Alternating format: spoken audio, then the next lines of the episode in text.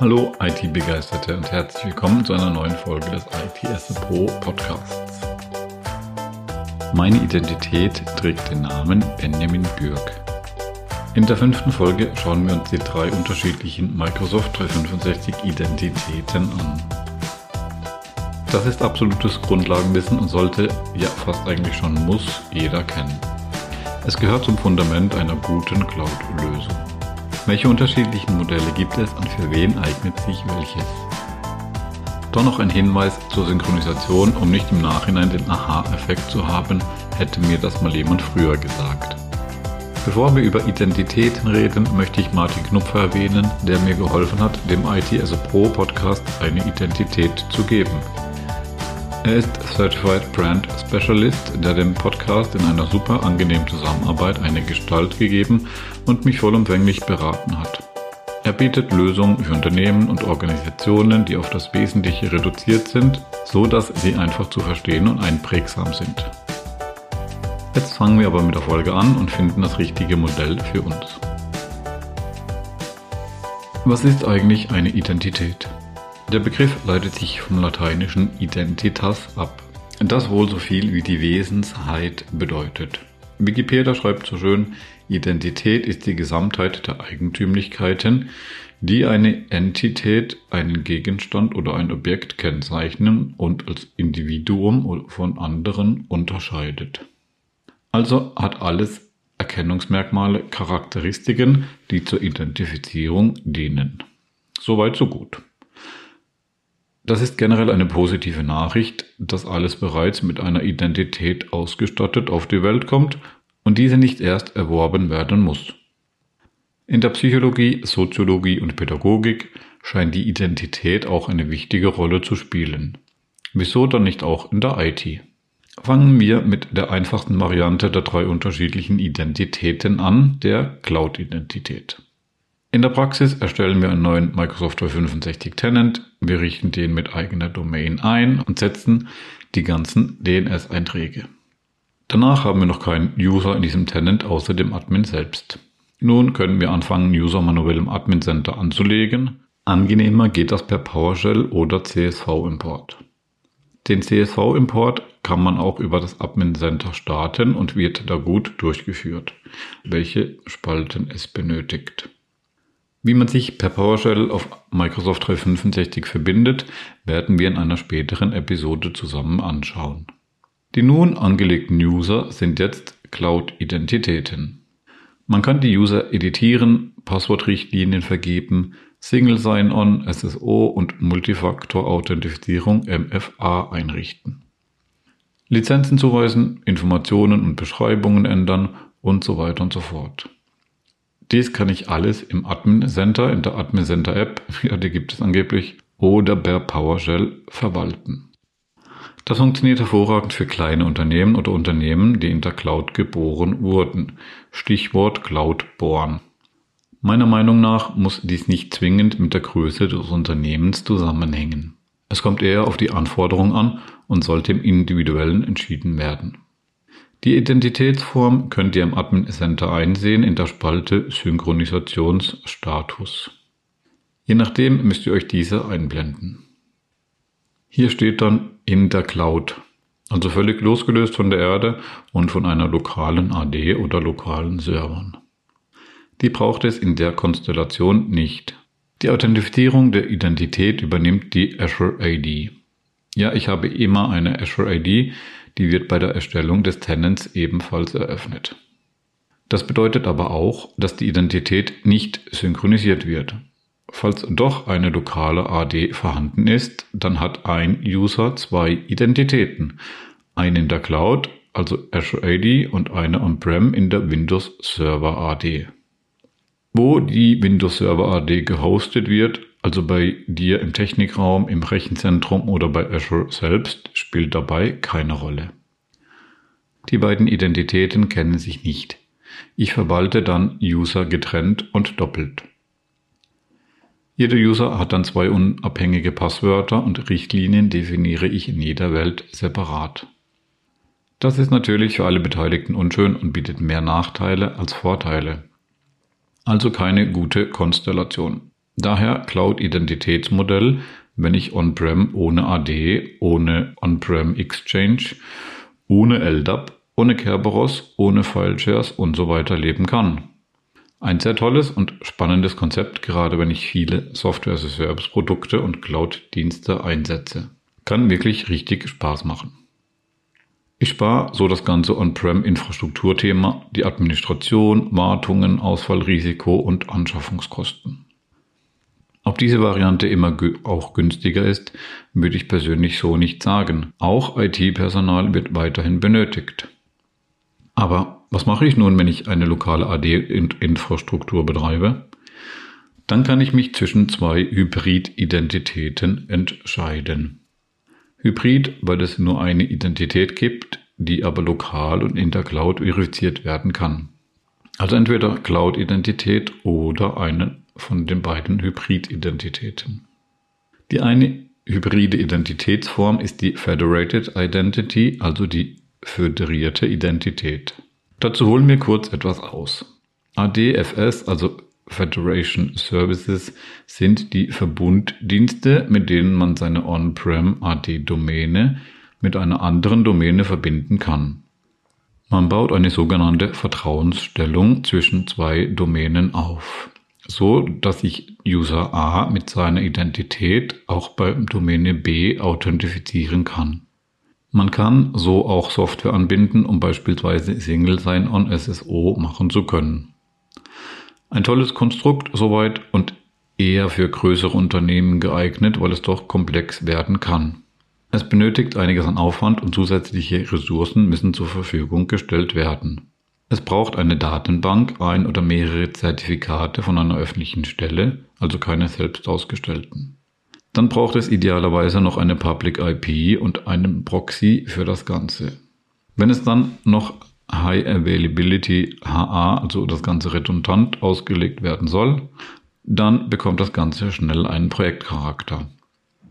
In dieser Variante baue ich eine Vertrauensstellung zu Microsoft selbst auf. So bleibt meine User-Authentifizierung weiterhin lokal.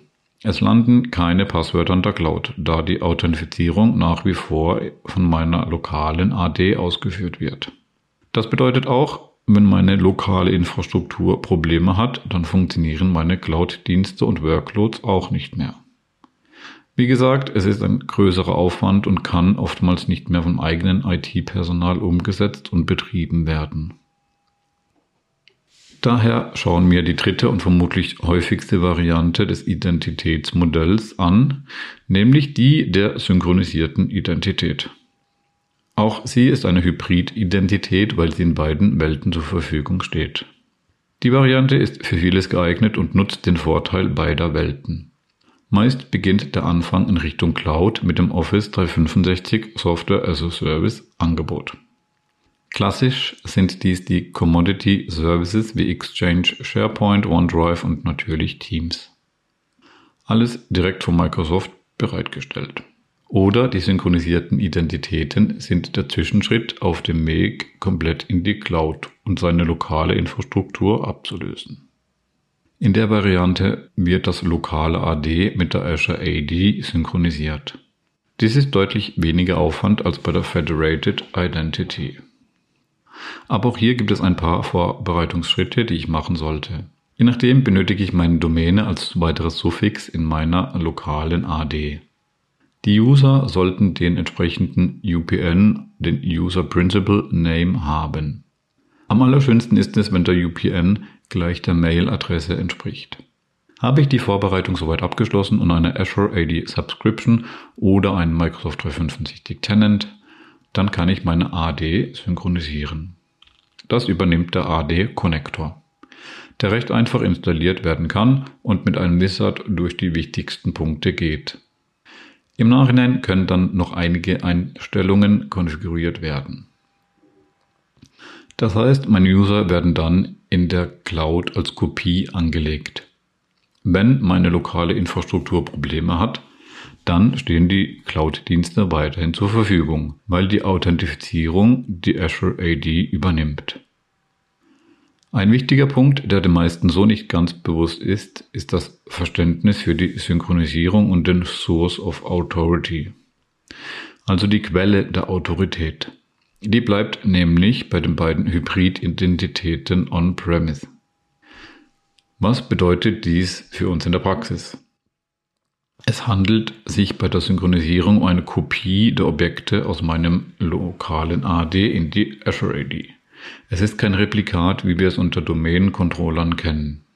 Baue ich meine lokale Umgebung ab, kann ich die Hybrid-Identität nicht mehr in der Cloud verwalten, weil die Quelle immer noch on-prem ist. Es gibt Lösungen, wie ich Hybrid-IDs in Cloud-IDs umwandeln kann. Bitte schaut euch die, bevor ihr die lokale Infrastruktur abbaut, an. Die Synchronisierung geschieht also von der On-Prem-Umgebung in die Cloud, von unten nach oben, wenn man so will. Die User werden weiterhin in der lokalen AD verwaltet. Auch neue Mitarbeiter werden dort angelegt. Änderungen, die im Microsoft 365 Admin Center oder per PowerShell an den Usern vorgenommen werden, werden entweder von der Synchronisation überschrieben oder sind erst gar nicht möglich. Auch Passwörter verwalte ich per Standard ebenfalls lokal. Das Zurückschreiben von Passwörtern in meine lokale AD kann ich aktivieren, erfordert aber die entsprechende Lizenzierung. Auch das Verwalten von Exchange-Objekten und Attributen sieht Microsoft momentan noch on-prem. Der oder die Exchange-Server werden durch einen hybriden Exchange-Server ersetzt, damit entsprechende Änderungen weiterhin lokal verwaltet werden können. Die Änderungen werden dann in die Cloud gesynkt. Die Lösung ist meiner Meinung nach eher eine Behelfslösung, aber der Synchronisierung geschuldet. Ich packe euch entsprechende Artikel in die Show Notes. Sicherlich gibt es Punkte, die ich sehr wohl in der Cloud verwalten kann, aber hier sollte man aufpassen, um nicht ein Durcheinander zu bekommen. Kommen wir zum Fazit. Wünschen für Microsoft und die Cloud-Identitäten würde ich mir etwas mehr öffentliche Wahrnehmung. So könnte Microsoft seine Reichweite enorm pushen, wenn sie auch diese Login-As-Funktion bieten würden. Auf gefühlt jeder zweiten Seite kann ich mich mit meinem Facebook, Google oder Amazon-Identität verifizieren und mich anmelden. Warum nicht auch mit meinem Microsoft-Konto? Hier sollten wir 2021 eigentlich schon etwas weiter sein. Single Sign-On mit seiner Microsoft-Identität. Da stellt es manchen vermutlich die Zehennägel hoch, aber ich finde es für die viel genannte Digitalisierung wichtig. Natürlich ein vernünftiges Sicherheitskonzept vorausgesetzt. Startups, kleine Firmen oder moderne Unternehmen können mit Cloud-Identitäten sich die lokale Infrastruktur oder zumindest einen großen Teil davon sparen. Die Entwicklung im Azure und Microsoft 365 Bereich geht schnell voran und der Funktionsumfang nimmt stets zu. Für viele Unternehmen ist der Schritt komplett in die Cloud aber noch weit weg oder gar nicht gewünscht. Möchte man aber das Beste und Effizienteste aus beiden Welten rausholen, dann gibt es die beiden Hybrid-Identitäten. Worauf man beim Ablösen seiner lokalen AD alles achten sollte, klären wir in einer separaten Serie über Azure AD.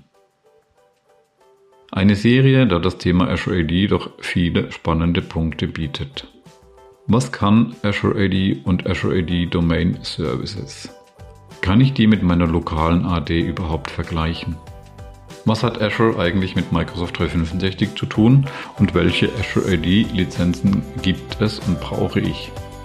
Aber genug gespoilert. Da die Folge Microsoft 365 Identitäten heißt, würde ich an der Stelle Schluss machen. Wie sieht dein Identitätsmodell aus? Ist dein Ziel oder das deiner Firma, lokale Infrastruktur in die Cloud abzulösen oder sind wir da noch meilenweit davon entfernt? Bist du vielleicht schon direkt in der Cloud gestartet und magst mir deine Erfahrungen mitteilen? Was fehlt dir? Was sind die Vor- und Nachteile? Schreib es mir, dann kann ich auf euer Hörerfeedback eingehen. Vielen Dank, dass ihr die Folge gehört habt. Hoffentlich konnte ich euch etwas Licht ins Dunkle bringen oder bestehendes Wissen wieder auffrischen. Bewertet, liked und teilt mir bitte den Podcast. Bleibt gesund und bis bald. Ich wünsche euch was.